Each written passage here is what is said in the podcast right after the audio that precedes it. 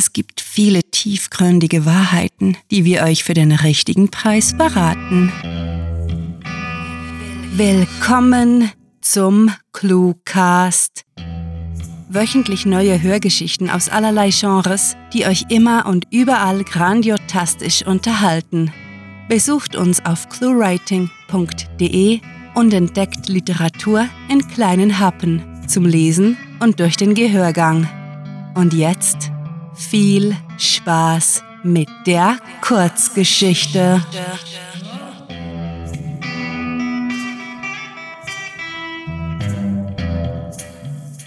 Zwei Lords im Wunderland.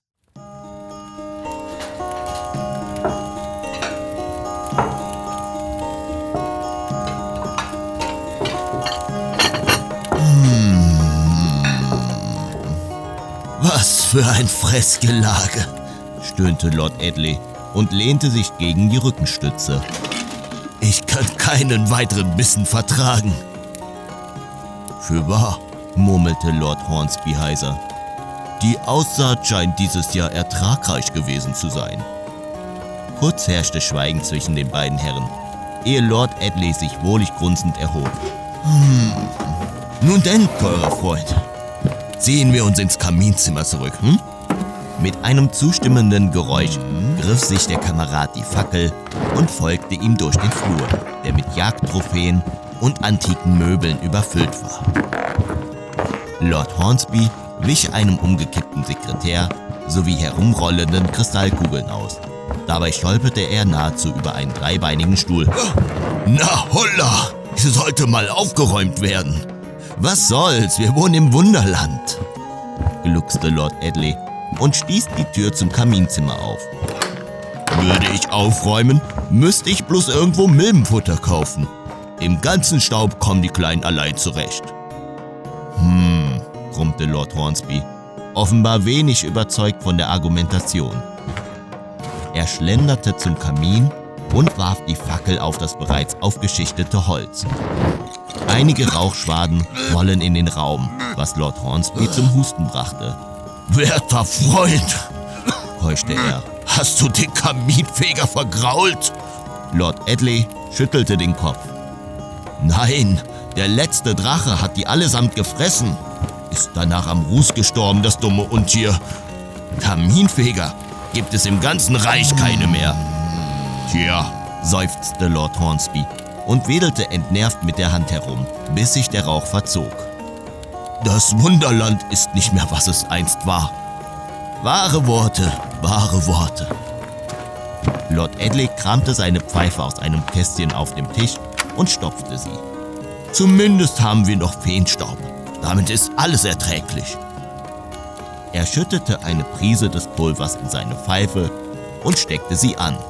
Ja, die Wirtschaftslage zwingt die Trolle zwar unter Brücken zu hausen, der Schwarzmarkt für getrocknete Feen floriert dafür. Zudem ernähren uns unsere Gärten bestens. Für wahr! Nickend nahm er einen tiefen Zug der leichten Droge. Ach, das schöne Leben. Kein Wunder, nennen wir die Gegend Wunderland. Naja, greinte Lord Hornsby und nahm seinerseits die Pfeife hervor, um sich ebenfalls etwas Feenstaub zu gönnen. Wahrscheinlich. Woher die Zweifel? erkundigte sich Lord Edley. Du bist doch stets ein Patriot gewesen. Die skeptischen Reden seines Freundes war er sich gewohnt. Verstanden hatte er sie dennoch nie. Seit die Schönheitskönigin unseres Reiches nicht zur Königin, sondern zur Wolfsmahlzeit wurde, ist das Überleben des Hochadels in diesen Gefilden durchaus fragwürdig. Nicht mal eine eigene Regentschaft haben wir. Wölfe müssen fressen und Skelette können schlecht regieren, gab Lord Edley mit einem fatalistischen Schulterzucken zurück. Du steckst mich mit deiner Schwarzmalerei nicht an. Lord Hornsby sah auf die Landschaft, wo er an den fernen, mondbeschienenen Bergen große Feuer ausmachen konnte. Hm. Die Zwerge sind wieder am Brandroden, bemerkte er. Vermutlich brauchen sie Platz für die Schwerindustrie. Jeden Winter hat das neue Erdrutsche zur Folge. Auch eine Sorge des Reiches. pflichtete Lord Edley bei, inhalierte den letzten Zug seiner Feenstaubpfeife und legte sie beiseite. Wir gehen vielleicht unter. Würdevoll, versteht sich. Was wäre, wenn das Wunderland gar nicht wundervoll ist? Lord Hornsby starrte fasziniert auf die im Kamin tanzenden Flammen. Was, wenn es anderswo besser ist und Herrenhäuser noch von Magie sauber gehalten werden? Lord Edley schauderte. Der Gedanke seines Kameraden war überaus blasphemisch. Schließlich lebten sie im Wunderland. Das ist unmöglich. Wer sagt das? Die Bücher, die vom Königreich verteilt wurden, bevor es unterging? Bis wir einen Boten über die Grenze schicken, werden wir unmöglich erfahren, ob es wirklich so ist. Er legte eine rhetorische Pause ein, ehe er das Offensichtliche ergänzte. Man darf keine Boten an die Grenze entsenden. Das wird seine Gründe haben. Ohne Königshaus wird sich niemand darum kümmern, wandte Lord Edley ein. Wir haben ja genug zu essen und Feenstaub für unsere Pfeifen. Was schert es uns? Och, klönte Lord Hornsby. Woher wissen wir, dass da draußen nichts Besseres auf uns wartet? Angeblich soll an der Westgrenze das Schlaraffenland liegen, wo es ertragreichere Gärten und Feenstaub in Hülle und Fülle gibt. Die Mythen könnten wir nur bestätigen oder dementieren, wenn wir dahin reisen. Liegen wir falsch und kehren wieder, ist unsere Villa garantiert von Trollen besetzt, gab Lord Edley zu bedenken. Erinnerst du dich an die Zeiten, als wir je ein Herrenhaus hatten? Hm. Lord Hornsby stand auf, trat zum Fenster und schaute auf die entfernten Ruinen des Anwesens, das er früher sein eigen genannt hatte. Hm. Ich weiß, aber wer nicht wagt, der nicht gewinnt. Das sagst du seit Jahren. Aufgebrochen bist du trotzdem nie. Du bist geblieben, sogar als die weiße Magie durch schwarze ersetzt wurde, sich alle unsere Butler in Dampf auflösten, die Orks zu wandelnden Untoten wurden, der Vulkan nach Drachenpupsen roch. Ich gehe niemals ohne meinen besten Freund. Gesellschaft ist wichtig, unterbrach Lord Hornsby die Aufzählung.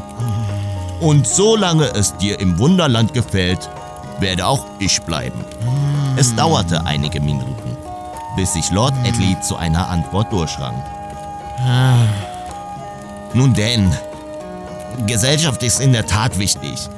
Und was wäre ich für ein Freund, wollte ich einen alten Kameraden nicht auf seiner Reise begleiten? Hm?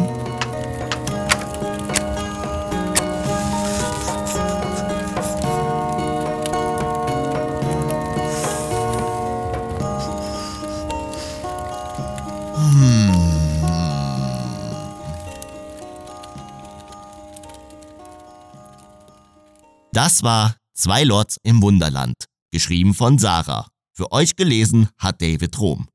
Diese Kurzgeschichte spielte am vorgegebenen Setting Wunderland und beinhaltete die Clues Fressgelage, Aussaat, Kaminfeger, Milbenfutter und Schönheitskönigin.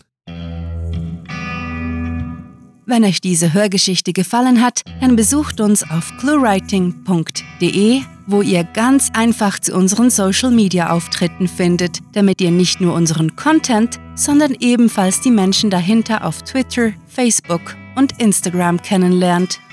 Unsere Hörgeschichten könnt ihr übrigens ganz bequem auf Spotify, iTunes, YouTube, Stitcher, TuneIn und selbstverständlich auf unserer Seite abonnieren. Euch gefällt unsere Arbeit und ihr möchtet eure Freude mit uns teilen? Dann schaut auf patreon.com slash cluewriting vorbei und unterstützt unser Projekt mit einer Kleinigkeit. Damit werdet ihr zu den Grandiotasten, die wir mit literarischen Rewards wie exklusiven Kurzgeschichten und der Möglichkeit, als Gastautor bei uns aufzutreten, beschenken.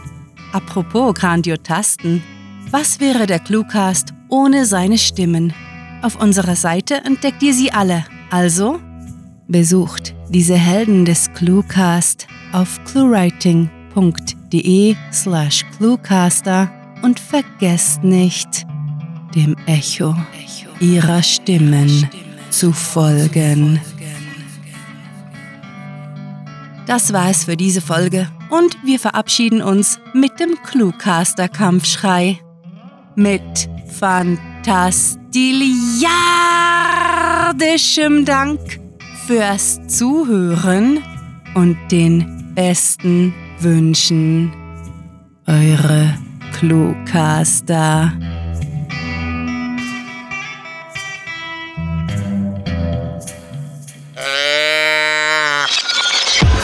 Der Cluecast ist eine Produktion der Literaturplattform ClueWriting. Für Feedback, Anregungen, Literatur und weitere Informationen begrüßen wir euch jederzeit auf www.cluewriting.de. Grandiotastischen Dank.